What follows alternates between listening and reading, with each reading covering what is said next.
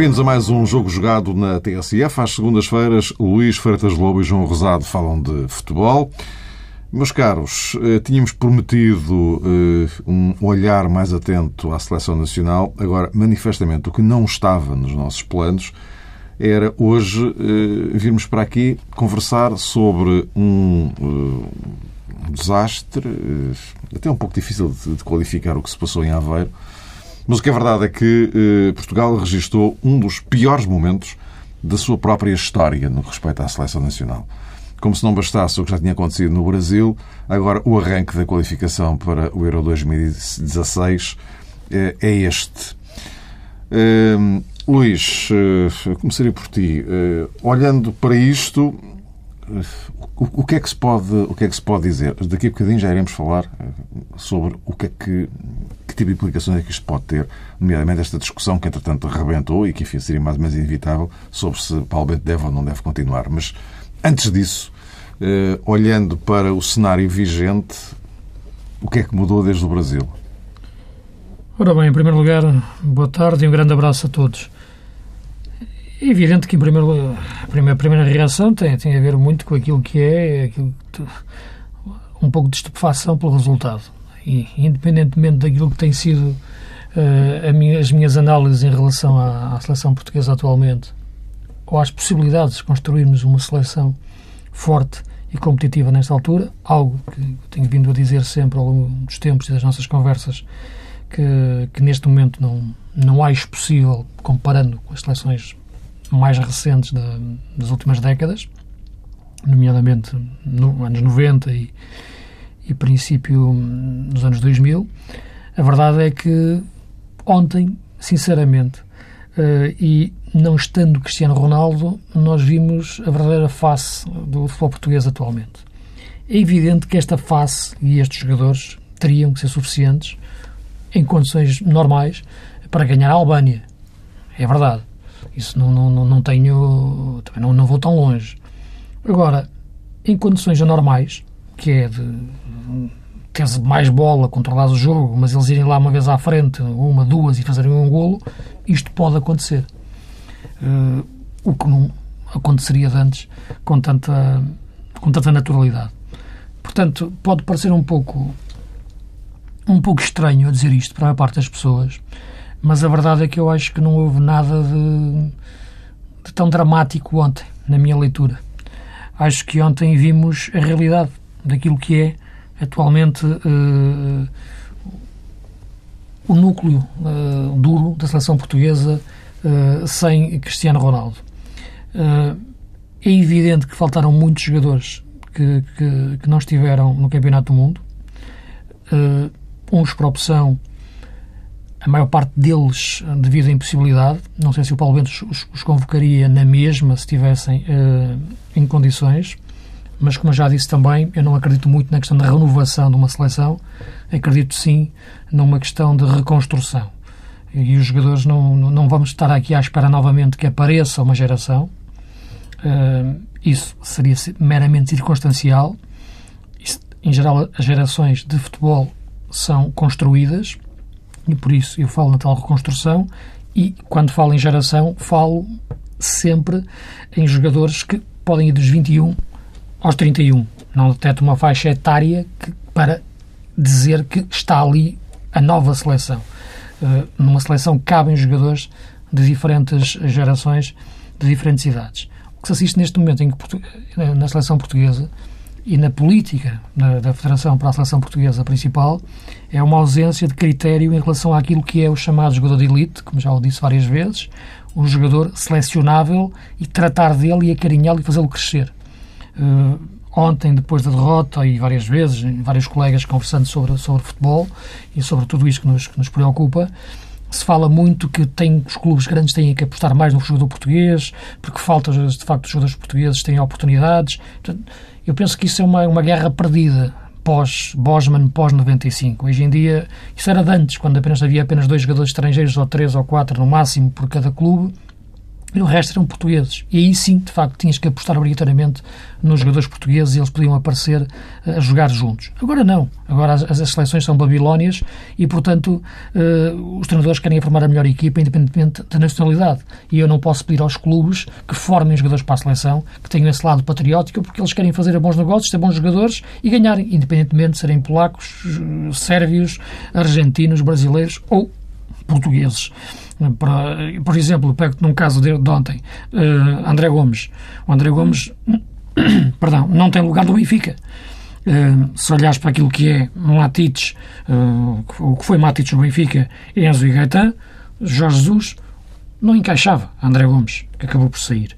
Agora, este jogador não se poderia perder em termos de jogador de seleção, até porque foi um jogador que fez no sub-19 e o sub-20. Uh, teria que ser um jogador feito, acarinhado pela seleção. Eu penso que a seleção e as estruturas da seleção deste sub-17 têm que pegar neste tipo de jogadores e fazê-los crescer dentro da seleção. Porque se estão à espera dos clubes, é impossível. Porque os clubes não o vão fazer porque têm outras preocupações e, neste momento, financeiramente, têm outros mercados onde, onde se, se, se movimentam.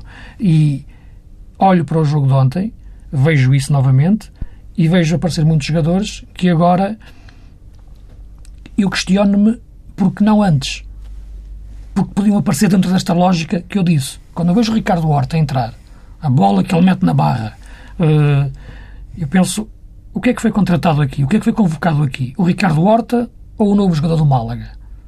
O Ricardo, o Ricardo Horta, da época passada, jogador do Vitória de Setúbal, não podia fazer parte das seleções? Ou estaria só capaz de, de integrar uma seleção mais, mais sub-21? Uh, Portanto, esta ponte dizia, que tem que haver entre as seleções que me falta. Como dizia o Zé Mota, eles não aprenderam a jogar eh, agora durante as férias de verão, não é? Tinha que vir de algum lado. Uh, uh, João, ainda é esta, esta questão, este cenário que, que deriva de, daquilo que vimos ontem. Vamos lá ver. Aquilo que, se calhar, o jogo entre Portugal e a Alemanha demonstrou, na minha perspectiva, foram três coisas bastante preocupantes. Em primeiro lugar, que se calhar eh, Paulo Bento não está a ser capaz de assumir eh, a renovação, ou a reconstrução, ou a revolução na seleção portuguesa. O termo aqui, o conceito é um bocadinho eh, inexpressivo, se quisermos, porque o que importa realmente é ter a capacidade para e, sobretudo, a capacidade para acreditar que há um caminho que é sólido e que é objetivo. Paulo Bento não pode simpaticamente fazer, digamos que, uma demonstração que está receptivo à injeção de sangue novo na seleção portuguesa e, com isso, esperar automaticamente um, um resultado, um, um efeito uh, positivo.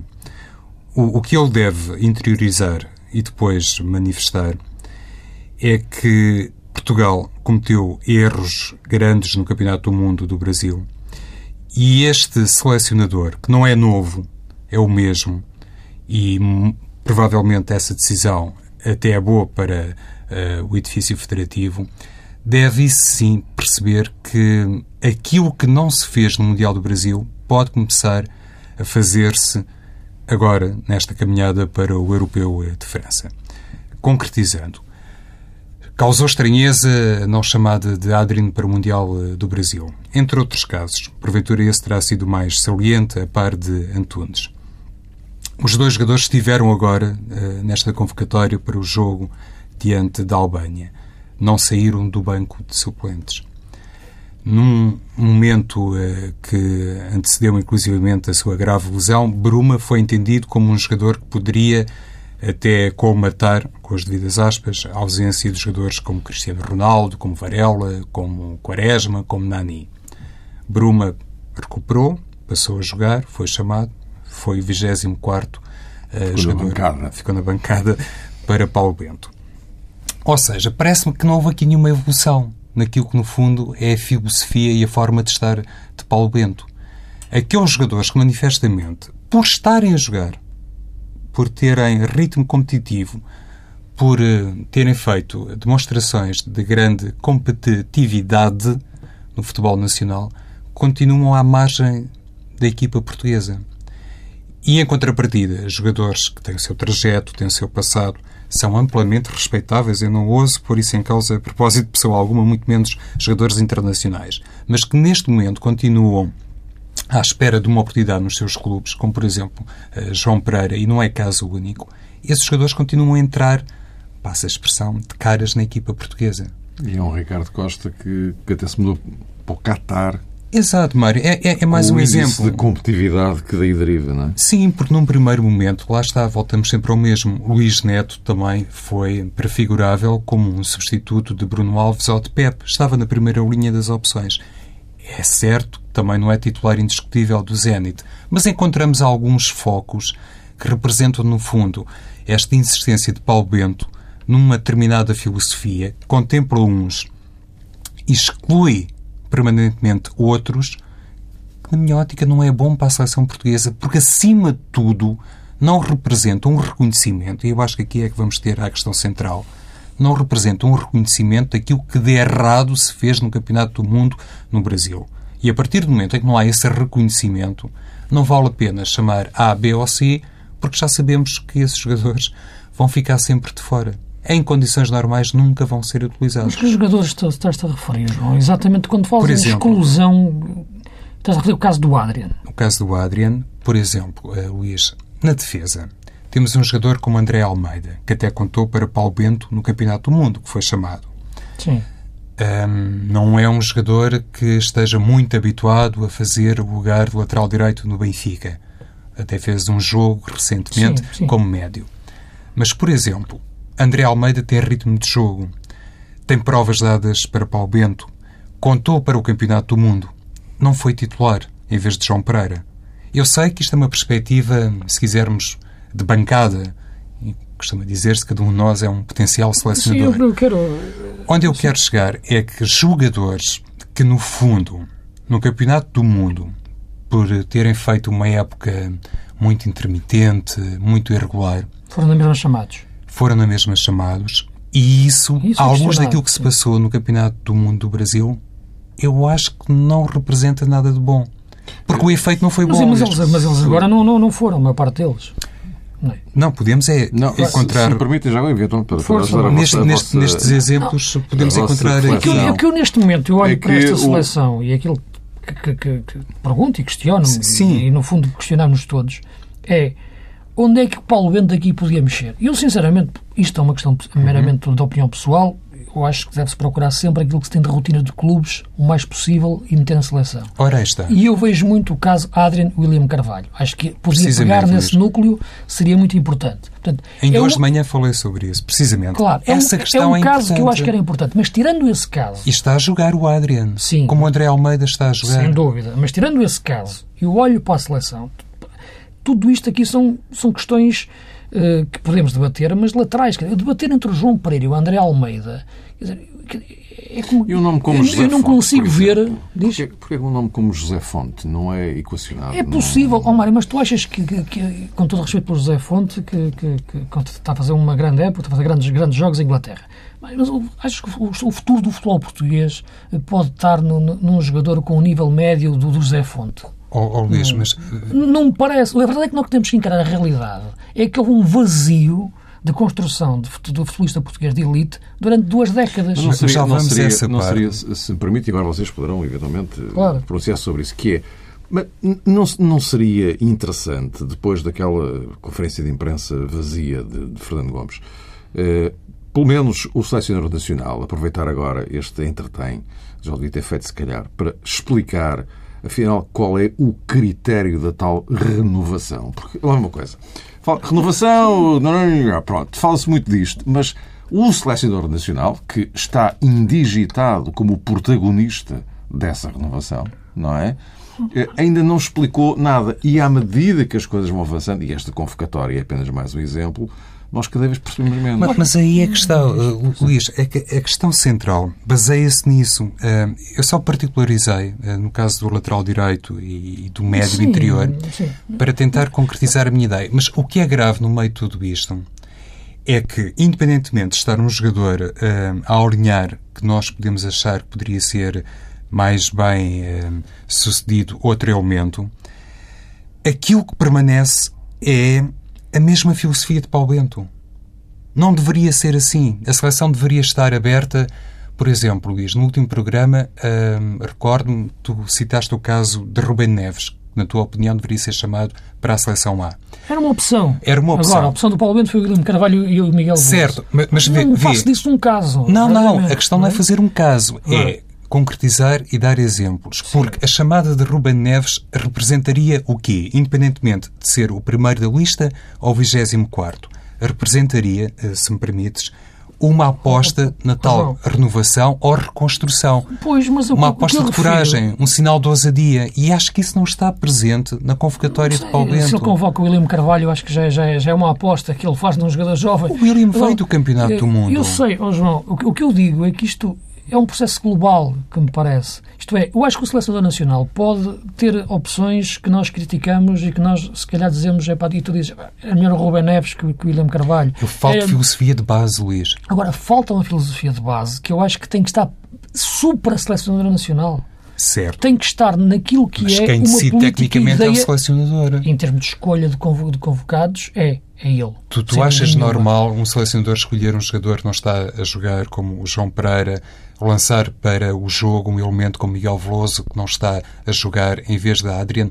Eu não acho normal, Luís. Não, eu também se tivesse não aqui acho. o Paulo Bento, se calhar ele, ele apresentaria um conjunto de razões não. para justificar uma coisa, isto. Uma coisa, Mas de fora é, não consigo compreender. Uma coisa eu analisar o jogo de ontem. É isto o plenamente de acordo contigo em relação a isso que estás a referir. Mas isto é transversal, uh, Luís. Outra coisa, eu analisar aquilo que não foi feito ao longo de 6, 7, 8, 9, 10 anos. Certo. E eu acho que hoje estamos a pagar o preço disso. Portanto, Isso é eu não consigo conversa. olhar, eu sei, mas é que eu não consigo olhar só para a árvore, estou a olhar para a floresta, digamos assim, em termos, se me estou a fazer entender. Porque um jogo em si pode. Tanto, podemos ter ganho ontem a Albânia. Isso, mas se tu tens uma boa semente, se tu tens uma boa árvore, não podes ignorá-la. Mas ignoramos. Para... Mas o problema é que, o problema é que essa, é, é, essas árvores são ignoradas e não podem estar à espera que os clubes que os clubes façam um trabalho que hoje em dia já não estão vocacionados para fazer quando já não há limite de estrangeiros ou de comunitários. Portanto, nesta altura, tem que ser as federações, tem que ser a federação, no nosso caso específico, a fazê-lo há jogadores que têm que ser feitos na seleção porque já não podem ser feitos nos clubes. Mas tu tens por produtos acabados, falo, Luís, que são caso... bons. Tens um José Fonte, oh, oh, tens um André Almeida, tens oh, um Adrien, podes ter um Ricardo Vasti e eu pergunto, porquê é que não são chamados? É como tu dizes, um jogador não é têm, feito têm, para a seleção A isto, automaticamente. Tem, eles podem ser chamados e eventualmente podem, como é lógico. Eu acho que isto tem que ter alguma lógica de construção, por isso é que eu falo reconstrução. Ou de renovação. Mas Ou de renovação, como quiser chamar, agora também digo que pode ser inexpressiva com base na qualidade do jogador que, que, tem, que tens que detectar, mas desde cedo. Não é por uma questão jogador, de gosto pessoal, porque um começa por C e outro começa por A. Um jogador como o André Gomes, eu acho que é um jogador que tem de ser formado na seleção. O Benfica já mostrou que não o vai formar. Jorge Jesus já o disse várias vezes. Eu quero lá saber de que, que se o jogador é brasileiro, ou italiano, ou inglês, ou argentino. Para mim, os jogadores, isso, isso, isso é treta. O Jorge Jesus diz isso várias vezes. Ele quer Matites, quer Feiza, quer Anzo Pérez, quer Gaetan, quer Markovic.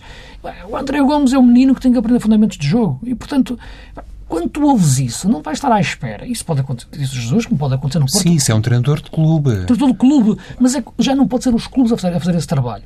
Tem que ser a Federação. E eu acho que tem que ser a Federação a pegar, por exemplo, no André Gomes. Estou a pegar num caso, Sim. que se pode depois passar para outros, a formá-lo, a acarinhá-lo dentro da seleção. O Rubén Neves, o sub-17, Agora, felizmente, tem o Lopetegui que o põe a jogar no Porto. Ele nem sequer tinha subido aos Júniores do Porto, na época passada. Nem na equipa B entrava. Portanto, há jogadores que têm que ser detectados pela rede de prospecção da Federação e perceber que são jogadores capazes de integrar as, seleções. As seleções. Mas há depois, jogadores que já depois... dispensaram essa rede de prospecção, Luís. É aí que é verdade. Isso, isso, concordo contigo, mas isso estamos a falar de uma questão de opções dos jogadores que são agora já selecionáveis para a seleção A. Não é? É aí que estás a referir. Sim. Sem dúvida nenhuma. São questões de opções. A esse nível, eu acho que a qualidade dos jogadores, na minha opinião, é muito baixa. E é muito baixa porque lhe falta-lhes, de facto, estatuto falta-lhes ADN, falta-lhes background, qualidade de, de, seleção. O Horta é um jogador muito engraçado. Eu gosto muito dele, até a camisola parece que lhe fica grande, tem um ar malandro a jogar,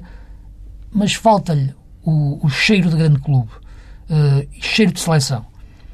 Agora, de repente, foi convocado mais um jogador do Málaga, que está num campeonato espanhol, que dá-lhe outro estatuto Não estou a dizer que há influências externas para a convocatória. Estou a dizer que o jogador mudou aos olhos do selecionador por, por causa do clube onde estava. E não pode ser. Tem que ser as seleções a perceberem, a, a perceberem o, o João Mário. O que é que aconteceu ao João Mário, por exemplo? Vai-se perder o João Mário.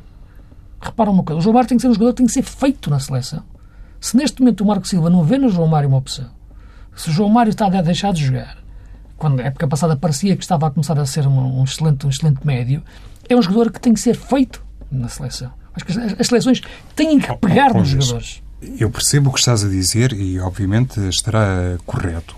O que eu também gostaria de assinalar é Sim. isto. Uma seleção deve fazer, uma seleção A, principalmente esta, o aproveitamento daquilo que são os valores maiores do futebol nacional. Claro. Independentemente de terem 20, 17 ou até 37. Sim, sim. Até poderíamos chegar a esse caso. Sem dúvida. Então, se tu tens jogadores que demonstram nível, e já focamos aqui três ou quatro ou cinco ou seis uh, exemplos, eu não entendo por que motivo eles ficam, eu quase que diria, automaticamente fora tu, tu, da convocatória. Tu, tu, tu vês nesta seleção que jogou ontem, tu vês seis ou sete melhores para entrarem? Vejo jogadores com mais ritmo competitivo, Tirando jogadores que estão a alinhar nos seus clubes. Tirando o Adriano. Vejo jogadores que foram opções para Paulo Bento durante o Campeonato do Mundo mas e que agora não, não contam. Muitos deles não podiam jogar. Oh, Luís, mas vamos lá ver. Atenção uma coisa. O Paulo Bento, desculpa Mário, só para dizer hum, isto. Sim. O Paulo Bento, quando lança no decorrer do jogo um jogador como Miguel Veloso, naturalmente tem uma tese a suportar isto. Tem não na lançou... final, é que, é um jogador que sai-se certo. atrás. Nós, que não estamos causa no mais, banco da Seleção Causa Nacional... mais apreensão ver o Ivan Cavaleiro, que é outro, é outro Espera, jogador que sai do Benfica e repara, eu, não é formado pelo clube. Aqui está. É nível de, não de, encontras de, aqui uma lógica, porque eh, tu és jogador de futebol, tens um comportamento excelente no teu clube, tens zero internacionalizações, mas marcaste 30 golos, podes fazer a pergunta legítima: porquê é que eu não sou chamado? É o critério de Paulo Bento. Ok, é o critério do treinador.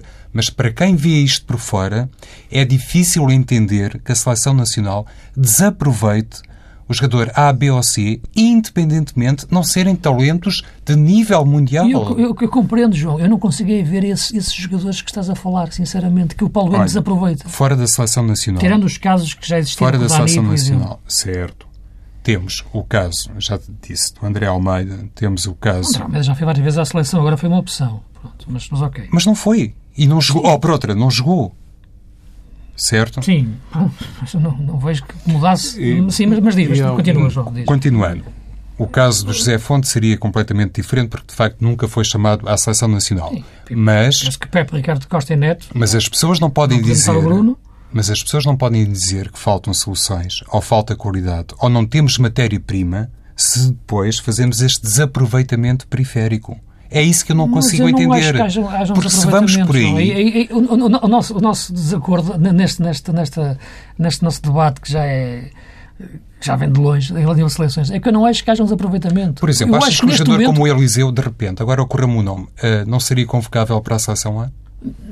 Eventualmente sim, eventualmente não. Mas digo-te uma coisa. E, oh, Luís, estamos sempre nesse campo de subjetividade, nunca arranjamos Eu vou soluções. dizer uma coisa. São jogadores, na minha opinião, banais. Eu atrevo-me a dizer isto. São jogadores que não, nunca jogariam, opinião, nunca é jogariam nas nossas seleções de 2002, 2004, Mas não 2006, podemos ir por aí, por aí Luís. Nunca jogariam. Não podemos ir por Esta aí. seleção é feita de jogadores vulgares, de jogadores banais, excelentes profissionais, que deram tudo ontem, tudo, mas com uma qualidade muito, muito, muito baixa. Eu não digo que tenha um em nível relação, mundial. Em relação àquilo que certo. é o nível, quando digo banal, em relação àquilo que foi, que foram as nossas seleções do passado. Eu não digo que tenha um nível mundial. O que eu acho muitas vezes é que um jogador que tem o seu valor, no devido contexto, pode ser bem aproveitado em conjunto com outros, pode dar origem a um coletivo forte. É para isso que existem os treinadores. É, é para isso que muitas vezes aquela noção de coletivo, que às vezes também o grande público não entende bem, deve emergir sempre como prioridade para qualquer treinador. Se recuarmos, eh, sei lá, 10, 15 anos, o, que era o Costinha? O, o Manis do Benfica não foi bem aproveitado. José Mourinho pegou nestes dois jogadores, fez deles campeões da Europa. Se calhar, num primeiro momento, ninguém olharia para o Costinha e diria: Ah, temos aqui sei lá, outro Paulo Sousa, uma coisa assim do género. Isso é o trabalho de um clube. É um trabalho de um clube e que na seleção nacional. O escolar depois aproveitou. Certo. Perante a escassez de talento à escala mundial, e aí estou de acordo contigo, Luís, não temos Rui Costa, Paulo Sousa, Luís Figo, Ronaldo Alvirado da esquina. Deco, corretíssimo. Pauleta. Correto. Perante tudo isso, perante tudo isso, não, não nos podemos dar ao luxo de desaproveitar outros. E tu dizes-me assim, mas preferes Eliseu, André Almeida, Miguel Lopes, eu não, eu não, Silvio eu não Cédric, ver aos diferença entre uns e outros, sinceramente significativa. A diferença é esta. O antecedente, a justificação que possuem para ir à seleção nacional, na minha perspectiva, faz deles elementos à partida com outra validade em comparação com jogadores que têm o seu currículo o seu trajeto na seleção nacional, mas que neste momento, por A mais B, não têm demonstrado argumentos que justifiquem a chamada. Porquê é que não foi o Hugo Almeida? Porquê é que não foi Alder Postiga? E eu pergunto, porquê é que foi João Pereira? E eu não nada tenho contra João Pereira, lá está. Sou daqueles que acha que é um dos melhores laterais da Europa, se calhar jogando a um ritmo desejável.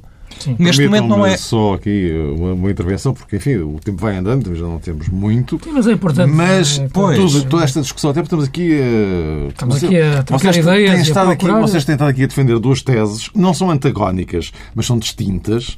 E isto parece-me interessante, é porque esta é uma discussão que eh, se calhar o futebol português já devia ter tido há, há bastante tempo. Ou em tempo, em, tempo, é em tempo. Agora estamos no contrarrelógio. Exatamente. Mas a propósito de contrarrelógio, porque nós também temos o nosso, eh, eh, Paulo Bento, agora Paulo Bento, eh, ficou numa situação complicadíssima depois da derrota de ontem e hoje já se começou a instalar a ideia, e se calhar com algum sentido, de que o jogo na Dinamarca eh, vai ser absolutamente crucial, se calhar mais para o Paulo Bento do que para a seleção. E eu digo, eu digo isto porque a qualificação para este Euro 2016 é, enfim, é aquilo que a gente sabe e, portanto, acho que mesmo nas, fazendo uma campanha desastrosa, Portugal uh, habilita-se a, a, ir para a França, não é? Exato, Pronto. Uh, portanto, se calhar aqui está mais em jogo Paulo Bento do que propriamente a qualificação. Uh, João, é Copenhaga é o jogo de fronteira para, para, para, para, para Paulo Bento nesta altura? Só se ele quiser, Mário. Perante tudo aquilo que se tem passado. Se Portugal perder, perante tudo aquilo Chega que se tem passado. Chega à terceira jornada com zero pontos e Fernando Gomes não faz nada? Mas Fernando Gomes. Por isso é que eu falo de jogo de fronteira, não é? Certo. Não fez nada agora quando eh, Portugal teve a participação que teve no Campeonato do Mundo. E lá está, mais uma vez, não estou com isto a querer dizer que deveria ter despedido Paulo Bento. O que eu acho é que Paulo Bento falou extemporaneamente, acabou por se antecipar ao Presidente, disse que iria respeitar o seu contrato na Federação Portuguesa de Futebol e, como sabemos, é a primeira vez que digo isto. Eu estranhei logo esse procedimento e essa forma de estar de Paulo Bento. Pensei sempre que, no mínimo, colocaria o lugar à disposição. Não o fez e subverteu aqui o processo hierárquico na Federação Portuguesa de Futebol, queimando inclusivamente aquilo que acabou por ser o conteúdo maior da conferência de imprensa de Fernando Gomes, quando anunciou uma reestruturação em três eh, departamentos eh, genericamente na Federação Portuguesa de Futebol.